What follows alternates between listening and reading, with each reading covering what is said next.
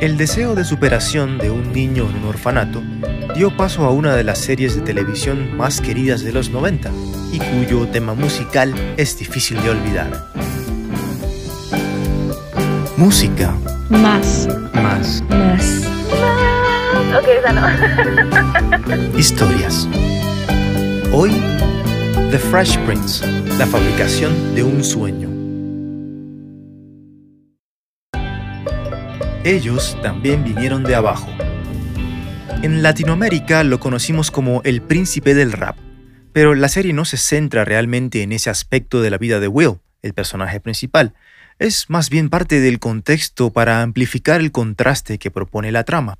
Will, un chico de barrio común y corriente interpretado por Will Smith, que se mete en problemas y su madre, queriendo protegerlo de la rudeza de su entorno, lo manda a vivir donde su tío, un juez de California que vive en el exclusivo barrio de Bel Air. Acostumbrados a vivir con lujos de clase alta, la familia choca con la sencillez de Will, pero al final es él quien siempre les recuerda que ellos también vinieron de abajo y que los valores que se aprenden en esa condición valen más que el dinero. En España llegó como el príncipe de Bel Air, pero en ningún caso era fresh, seguramente porque esa es una expresión difícil de traducir, sobre todo teniendo en cuenta la increíble diversidad de dialectos que se desprenden del español.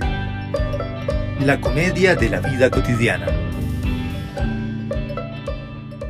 La serie salió al aire en 1990, pero el príncipe, ya sea del rap o de Bel Air, empezó su ascenso a la realeza del entretenimiento un poco antes. Una noche de 1985 en Filadelfia, el DJ conocido como Jazzy Jeff animaba o trataba de animar una fiesta. El problema era que su hype man no aparecía por ningún lado. Y oye, oye, León, pero espérate un segundo. Primero tienes que explicar qué es un hype man. Tienes toda la razón. Adelante. Haz los honores, explícanos, por favor, querido. Mi AKA es Nifai. N-I-F-A-I. Yo soy un MC de la ciudad de Bogotá. Bueno, acá nuestro amigo Nifai se puso muy amablemente en la tarea de recordar sus propias memorias y también de investigar un poco para luego escribir de una manera tal vez académica si se quiere acerca de qué son los hype men. Así que bueno, escuchemos a Nifai mientras nos lee su historia. Mi incursión dentro de la cultura del hip hop fue a mediados del 2006, más o menos. Pero fue hasta el 2008 que empecé a grabar mis primeros temas y pues empecé como todos, en un estudio casero del barrio, y desde allí tú te empiezas a asociar con el término de los llamados hype men. En español su traducción literal sería hombre exagerado. Esta metodología de lo exagerado estuvo presente en la cultura desde sus orígenes, puesto que la influencia del hip hop, más allá de ser una forma de libre expresión, estaba basada en la protesta. Así que todo estaba guiado a romper esquemas y a mostrarse un tanto más exagerados para que el mensaje fuera más explícito y llamara más la atención. Está buenísimo. Todo tiene que ver con transmitir un mensaje de una manera efectiva. Y para eso la música siempre fue un buen vehículo. Pero entonces, en definitiva, ¿qué es un hype man? Es este MC que acompaña siempre a la voz principal o al artista principal. Por ello es que también son llamados como segunda voz o voz de refuerzo, etc. Este acompañamiento va desde la interacción con el público con los bien sonados. Cuando yo diga hip, ustedes dicen hop, o quiero ver los puños en el aire, eh, la gente de la izquierda, de la derecha, etcétera, etcétera, hasta su intervención dentro de las canciones, reforzando algunos punchline o aumentando el peso de las canciones con adornos no textuales, sino un poco más sonoros, ¿no? Como el Hey Yo, eh, boom, yeah, what, one, two, one, two, check the mic y cosas como estas que pues ya van metidas dentro de todos los versos de la canción como tal y esto pues aumenta un poco más la euforia del público. Puede ser en vivo o puede ser una grabación dentro del estudio. Claro, es un papel importante desde lo cultural y desde lo musical. Bueno, si quieres léenos ahora un poco lo que escribiste acerca de qué pasa hoy en día con los hype men. En la actualidad ha perdido un poco de relevancia el desempeño de este papel por la tendencia a tener un foco central en un solo personaje, ¿no? en el artista principal, y también al uso excesivo del playback. Así que aún así, los hype men desempeñaron y desempeñan un papel importante en el inicio de la cultura y en toda la evolución de la música rap. es una labor de gran importancia. Por eso DJ Jazzy Jeff no estaba contento con la ausencia de su hype man en aquella fiesta. Afortunadamente, Will, que vivía cerca y justo estaba ahí, se animó a tomar el rol subiéndose al escenario para salvar el día.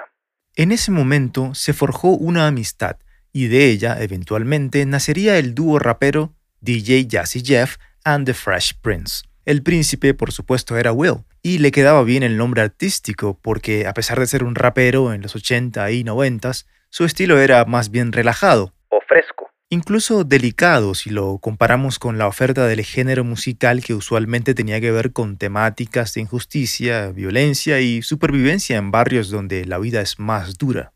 El dúo pensaba más en el entretenimiento, producía música que apelaba al gusto masivo con rimas que se enfocaban en la comedia de la vida cotidiana, situaciones estereotípicamente coloridas y a veces exageradas, que, sin importar su contexto social, podían vivir los jóvenes americanos.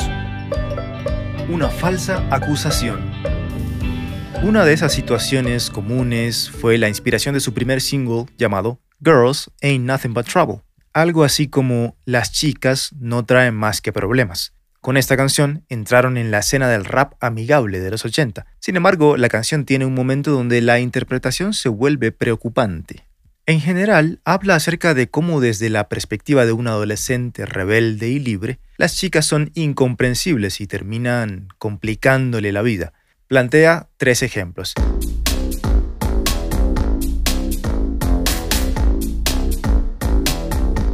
El primero tiene que ver con una cita que termina mal. El segundo tiene que ver con una chica que le coquetea en un bar.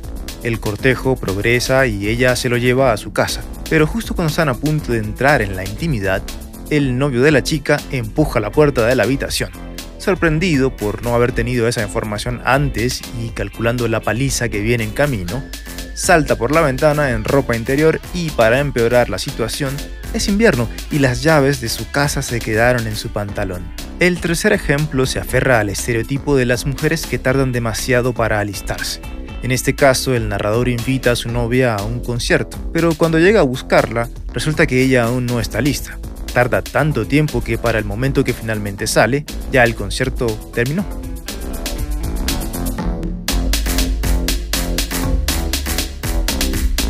Pero aunque todos tienen ese estilo de comedia inofensiva, el primer ejemplo toca un tema difícil de tratar con humor. En la situación que plantea el narrador, una cita con una chica que acaba de conocer empieza bien, con cena y vino en un buen lugar, pero todo se sale de control cuando la chica le pregunta que si él gusta de ella y él responde con un...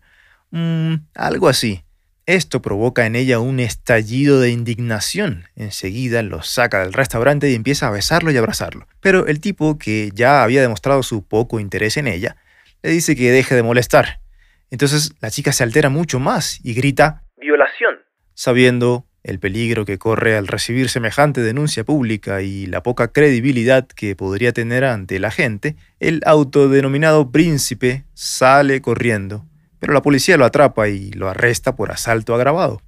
Es extraño pensar hoy en día que una falsa acusación de ese tipo pueda pasar como comedia, pero también es una demostración de cómo la noción colectiva de lo que es inapropiado hacer o decir cambia a través del tiempo. El dúo continuó haciendo canciones con temáticas similares y la fórmula funcionó. El segundo single del segundo álbum les trajo un premio Grammy. Era una canción acerca de la incapacidad de los padres de entender a sus hijos adolescentes, quienes parecen tener intereses superficiales, pero en realidad están tratando de encajar en el difícil mundo de la escuela secundaria. En el videoclip es Will quien personifica la frustración del joven en un set pintado todo con grafitis. La popularidad del video en MTV y la actitud tan cómoda de Will frente a las cámaras lo puso en el radar de Hollywood. Un príncipe latino. El príncipe del rap, o de Bel Air, es latino. Bueno, al menos de origen latino. Y la historia que inspiró el personaje es muy real y bastante más cruda. Empieza mientras la década del 60 iba terminando, en el este de Los Ángeles, cuando el pequeño Benny Medina Perdió a su madre a causa del cáncer y luego su padre lo abandonó.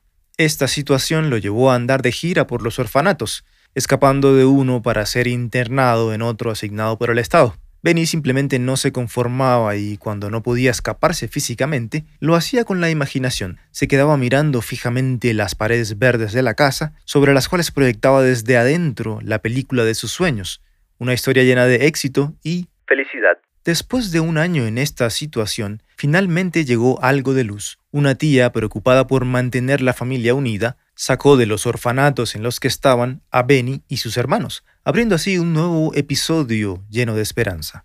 Pero la luz no brilla todo el tiempo. La relación con el esposo de su tía era tormentosa. El tipo asumió su rol de padre sustituto, usando la violencia como táctica de formación de un futuro adulto.